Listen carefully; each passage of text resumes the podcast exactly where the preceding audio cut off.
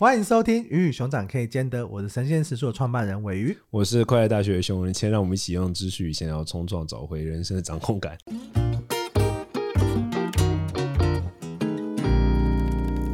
来，我们今天的主题是开放式关系有错吗？你怎么说？赞到爆！我觉得没有所谓错不错吧，只是说你需要一个强大的心智能力，而且你要因此而去处理一堆就是。这个关系过程中会衍生出的各种问题啊，那你怎么会想要聊这一题？我觉得是这样，就是说，因为在我们这一系列的选题里面，我觉得有一些题目都是它大部分都是说，可能比如说年轻世代他在不论是大学毕业要进入社会，或者是说在第一个职业结束进入到第二个职业过程中这种青黄不接的时间段，那在这些时间段，我觉得大家其实都会有很多的迷惘或者是什么的。那我觉得众多迷惘之中，感情迷惘也是其中一个。那我认为这个感情迷惘比较像是什么？就是说，他可能因为各种条件的关系，他不再适合，或者说不再习惯用传统的那种方式去维系感情。可是他又还没有找到新的方式，诸如此类像这样。所以我觉得，是类似我们要称之为开放式关系吗？或者说类似像这种关系状态，我觉得其实应该会蛮多人有问题的。有新时代的爱情方式什么？你看起来很积极。我觉得没有，我觉得蛮有趣的，因为我这我也是在知道这个词之前，一开始会觉得好像比较像是网络上的讨论，然后反而是跟我们之前有一集在讲不念大学有错吗？这集就是你身边身边去问身边的朋友，才发现，哎、欸，其实还蛮多的像这样子的开放式关系的状态在现在发生，或者是对于开放式关系的定义，还真的有一点不太一样。对，因为因为它可能就是一个正在发展中的状态，因为情侣关系一夫一妻这已经发展很久了吧，对，就那个定义跟那个状态大家容易清楚。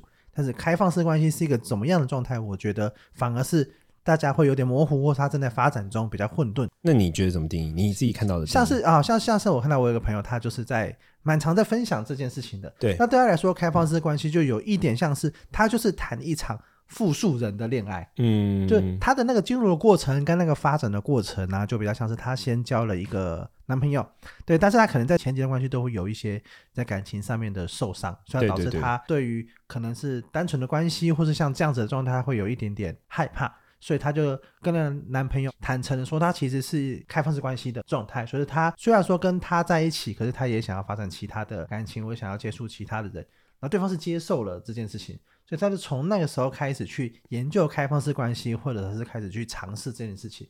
那他可能就开始有了第二个男伴、第三个男伴。那对他来说，他会觉得每一个像这样子的关系，都有点像是在谈一场。开放式关系，恋爱，就对每一个人来说，他都是在可能还是会有吃醋的那种行为啊，可能还是会有情绪啊，还是会有这些恋爱上的沟通、情感上的充分沟通这些东西。但是不是因为你伴侣只有一个人，你就只要面对一个人这样的沟通？你有三个人的时候，他就要面对三个人这样的沟通。所以对他来说，他就会觉得说，哎，他在这样子开放式关系的定义底下，他会很需要。如果你是对恋爱你是很有，你很喜欢恋爱的，或是你觉得花时间在爱情上面你是 OK 的人，我是好累，好像才能够。进入这样的关系，这比创业还难，杀了我吧！这跟开三家公司差不多。那那你觉得？那你觉得开放？哦，因为我开很多家公司啊，所以。那你说说看，你觉得开放式关系是怎么样？呃，应该这样讲，就是说。我觉得开放式的关系反而就是说，只是告你有一个对象，但是你有告诉他说，你的关系不会只限于跟他有各种亲密关系而已啊。我不代表说一定会有两个对象或三个对象，我认为是有一个对象，但是我可能在外面会有在别的地方或者是 whatever 会认识到不同的对象，然后我们可能会有产生一些情欲关系，对各各种亲密的互动或者怎么样，但也不代表我会跟那个人变成就是稳定的第二个情侣或什么，就只是告诉说，就是我们的这个感情没有排他性而已。所以感觉上有没有告知这个前提很重要。对啊，超重要。但是我觉得它很难呢。我认真觉得就是，你说什么很难？呃，开放式关系很难。开放式关系很难的原因是因为，就是就算告知也不一定有用啊。就是在这个里面，对方要真的吵了，或者对方真的吃醋了，或是发生一些状态，你不能说啊，我已经讲过了，像这样子的状态来回应一切。对对，而且我觉得，因为感情本身它有排他性嘛，它有强烈的这种就是。占有性或者是只有我可以的这种东西，我觉得它本来就蛮符，因为人类在宗族制度上是比较接近一夫一妻制的，所以我觉得开放式关系它是很难。可是我在我在思考的一个问题是说，你刚才讲什么？我想说那些一夫多妻制的民族，他们是不是天然的对这件事情就比较开放？可是那个是只站在男生的角度啊，他没有想过女生的角度啊，他不是双向的。对啊。对，我觉得这个反而都是，我觉得这个东西其实蛮沙文的，就是男蛮多男性就对于说男生有开放式关系 OK，可是他不能接受对方有开放式关系。就我我觉得双标的状况会比较常出现，就是我是开放式关系，但是你不能是开放式关系。然后我觉得这样子就是渣男。呃，这不只是这样是渣男，这样我觉得还好，这样我觉得只是双标。渣男标准应该是不负责任。我我觉得开放式关系它有一个因为我觉得现在比较常看到，因为我常常有问，就是包括以前我们有一有一个摄影，他也说他是他跟他对象是开放式关系，但是我觉得开放式关系到后面很容易遇到的一个问题就是触礁，就是说到底我对于对方能够开放到什么程度的那一种接受度或什么的，而且我觉得开放式关系本质上它就是一个不带有责任跟不带有就是两个人一起一起去共同维护一个东西的这种事。哦，是吗？我觉得是诶、欸，你你觉得呢？就是我们刚刚节目前也有讨论到，直接从这边怎么样？你想讨论到什么？其实开放式关系不一定是你刚刚讲的完全没有责任的感觉，就是他对另一半的这个情侣的状态跟应尽的义务，可能要陪他过生日啊，或者是一些情侣可能会做的事情，他还是有某种程度的责任在，只是他还是会跟其他人发展不一样的情侣关系，有这样子的另外的想法在。应该是说，我在想的是，就是我的责任的意思是说，好像就不太会想要。成家立业是不是？你你觉得现在我们这一代人，大家想结婚的比例高吗？你已经结婚了，你、啊、没有？我觉得结婚的比例其实不高。对，大家就是结婚欲望。以以以我回头来看我前公司的状态啊，就是之前在广告公司的状态，嗯，结婚跟生小孩的比例其实偏低。对对对对对，对。那当然，我结婚跟生小孩，那你觉得大家为什么不结婚？有没有必要啦？就是两个人假设相处得很好了，然后已经长长期这样状态，到底有没有需要去做这个事情？因为他很多时候结婚是牵扯到两个家族的事情，就是两个家族要是不和啊，或者是对方谁看你不顺眼啊，像是这样子的状态，你要结婚，你要办婚礼什么，谈这些过程就会很辛苦。嗯、但是我的我的就是我我我觉得你可是你为感情就是一件很有趣的事嘛，就比如说好两个人交往，然后最后没有要结婚，然后好像。不知道哎、我觉得很多人他好像会就是，如果感情最后没有走向一个目标，就很像做任何事嘛。就是你好像我我们现代人好像比较难接受说，我就做一件事，然后他没有走向一个目标。就是我们我们现在好像大家比较习惯做事情是，比如说好，我冲个两年，然后目标这个，然后结婚为前提交往。对，然后一旦不以结婚为前提交往的时候，好像就变成交往那个的那的那个，就是哦好，我很喜欢这个对象，可是可能就是跟他处着处着处着，然后到一个时间点，我可能就就分开，然后我又又会有别的对象，就是可能也不一定会分开啊，就他们就是有一点像婚姻这样子继续生存下去，可能但是。可能只是没有法律上明定这个人是你的配偶。对，我我其实像其实也也有很多国家是伴侣制度嘛，就是这个人他可能就是你的伴侣，他可能也有法定上的一些跟配偶啊或这些有有相关的一些制度，可是他就不一定是你的法定妻子，是法定的丈夫。因为我觉得，因为我我的意思是说，两个人之间的感情，然后比如说，如果我们是以结婚为前提，那我们就是往这个方向去努力；然后我们是以什么为前提，我们就往这个方向去努力经营我们的感情。但当我们不是以任何方向为前提的时候，好像感情它就会对于很多人来说就会变得有一点走着走着就会，你懂我意思吗？不是说实际上法律上怎么规范？我懂，我懂，我懂，我懂。所以我我在想，我我的我的其实应该说会不会是因为你的目标感很强？你会觉得说我就是需要有一个目标，我现在才去做这个事情。大家对感情的看法不是这样的吗？但也有可能他对那个珍惜就是当下这个相处的状况。所以我的意思就是说，对于目标感强的人，或者说，我觉得我在想的问题是，很多人不结婚，那不结婚这件事情会不会影响大家的那种交往的模式？那我觉得应该问你，那个很多人有包括你吗？我你问我不准啊，因为我本来就不是那种觉得说结婚呃两个人在一起感情，然后就一定会住在一起啊或者什么。我本来有时候可能我我对很多事情本来就是看着且战且走，或者是看看再说。我本来就是这样看看再说的人。但我回过头来，为什么我在觉得开放式关系是很值得聊的主题的原因，是因为我觉得很多人他会当他的对于一件事情失去目标的时候，他就会变得有点像享乐主义者。哲学上会这样讲嘛，就是说你要么有一个远大的目标，当你没有远大的目标，你就会变得执着于当下。那当你关注于当下，就很容易走向享乐主义。那享乐主义的人好像就会很多时候就会不太想要 去承受那个。责任跟束缚所带来的那个压力，对对对，我才我才好奇这个问题，你你觉得呢？对，没有，我想说，我也会有点难理解，说就假设假设如果一个关系，他所以你夫人不会听吗？一个关系它没有终点的话，那到底这个过程会发生什么事情？所以我刚我我一个没有终点的关系听起来超可怕的，欸，你不觉得吗？可是如果你把结婚当成这个终点，它也是进入下一个阶段了呀。但你然后可是你到结婚之后，你就会有下一个目标啊。比如说，好，我要让我的婚姻一定要撑过七年，我一定要撑过七年，我一定他妈一定要撑过七年。然后过了七年之后，好，我要撑过二十年。你也可以说，哎，我们现在在一起要撑过七年，要撑过十四年，这样啊。不会啊，反正到最后就不会结婚，到最后就是散了。好，OK，好，没有，我 没有，超级。我觉得这个前提在于，你觉得不结婚就会散，这感觉上是你自是，不是我觉得啦，不是不是我觉得，我是觉得应该蛮多人这样想的，因为我我认为现在是一个什么情况？现在就是一个很多旧有价值观崩坏，然后新有价值观还没建立的时代。就像我们刚刚聊很多主题都是这种啊，没错，就旧有价值观瘫掉，但新的价值观还没有发生。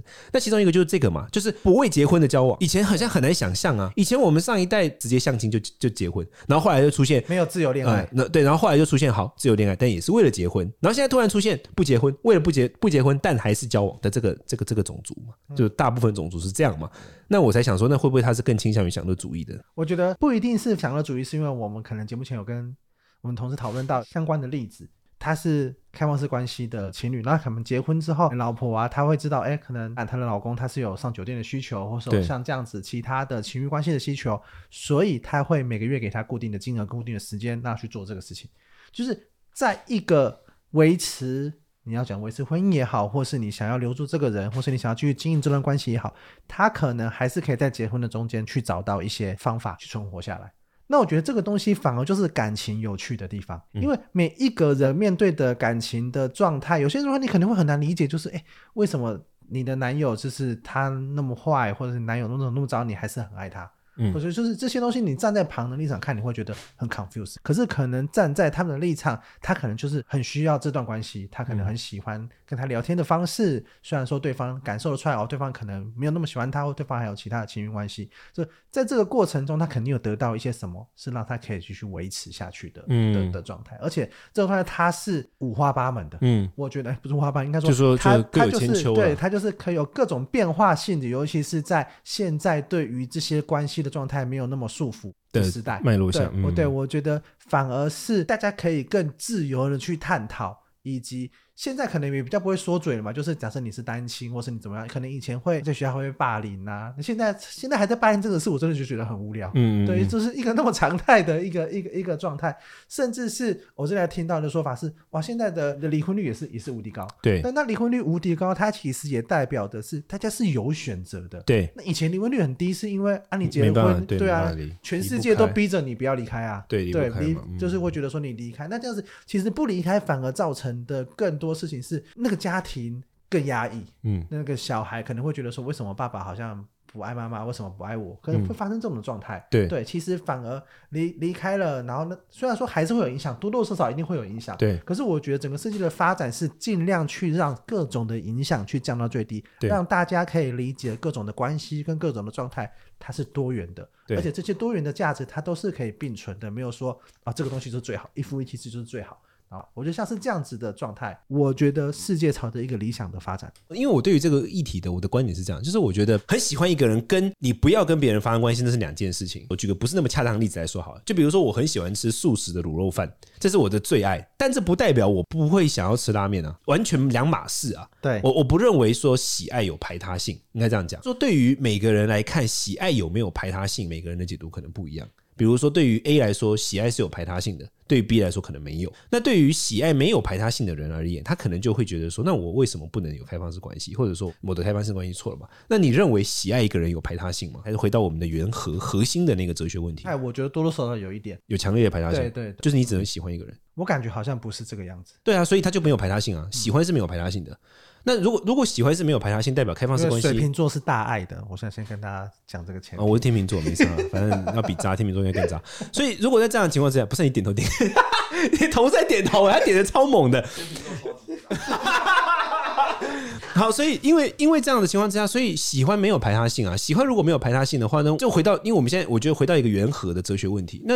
就代表开放式关系理论上没有错啊，只是你能不能够如果有本事去维护它而已啊。我觉得应该是现在才有办法去探讨有没有错，因为过往可能是因为整个社会的机制，嗯，需要传宗接代的机制，它被束缚在我们对各种的喜爱跟各种的关系，它被束缚在一个机制底下。对对对，一夫一妻制，整个社会的氛围剧在谴责劈腿。对，谴责外遇，像这样子的状态来看嘛，嗯、就是你喜欢，你就只能喜欢一个人，他、嗯、是整个在整个社会的演化的机制底下压压抑着，是一个五指山这样的感觉。那现在开始，这些五指山开始松动了，大家对于关系的探讨开始松动了，我觉得我们才有机会，跟才有可能来让这些的状态可以有挑战的，可以有其他的做法。就像刚刚讲的，老婆跟老公，他每个月让他去上酒店，像这样子的做法，可以去可以去被沟通的，以及像当这样的做法发生了，其他人是不会觉得很奇怪的。我觉得像是有有这样子的开始有这样子的讨论，是他更回到我们去重视每一个人他心中原始的这个欲望，以及这个欲望怎么跟整个社会的机制去做相处跟融合的状态。好像讲的有点学术。不会不会不会，我可以理解你的意思。因为我觉得，因为我觉得这是一个很极端的问题。一种就是极度的压制人欲嘛，但另外一种极度的释放人欲会导致的结果，我觉得就是会变得极度不稳定。就像很，我举个例子，但你你你应该知道是谁，但是可能没看过就不知道。就《白莲花大饭店》里面那个谭娘，那个胖的。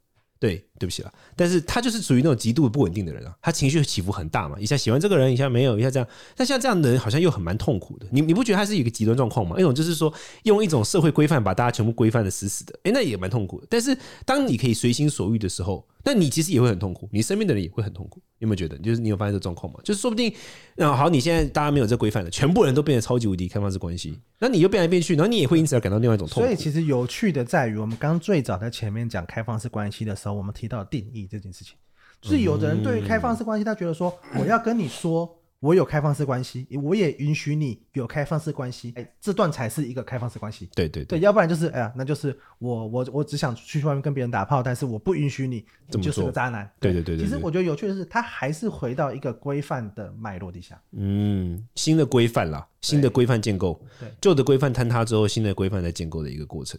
但我自己，如果我自己有机会的话，我是不会想试的，因为我觉得这是超累的。应该蛮累的吧？因为你就光是你光是要跟对方说，我今天要找另外别人或什么，你要你鬼才相信对方不会吃醋嘞，就超累的、听起来。所以，当你想要找一个简单的东西，其实有可能会带来更多的麻烦。这样，我就是蛮欢迎大家，如果有各种开放式关系的经验，或者你对我们自己有什么想法，也欢迎留言给我们，因为我蛮好奇到底实际上这些进行的是什么状态，或许我们有机会可以。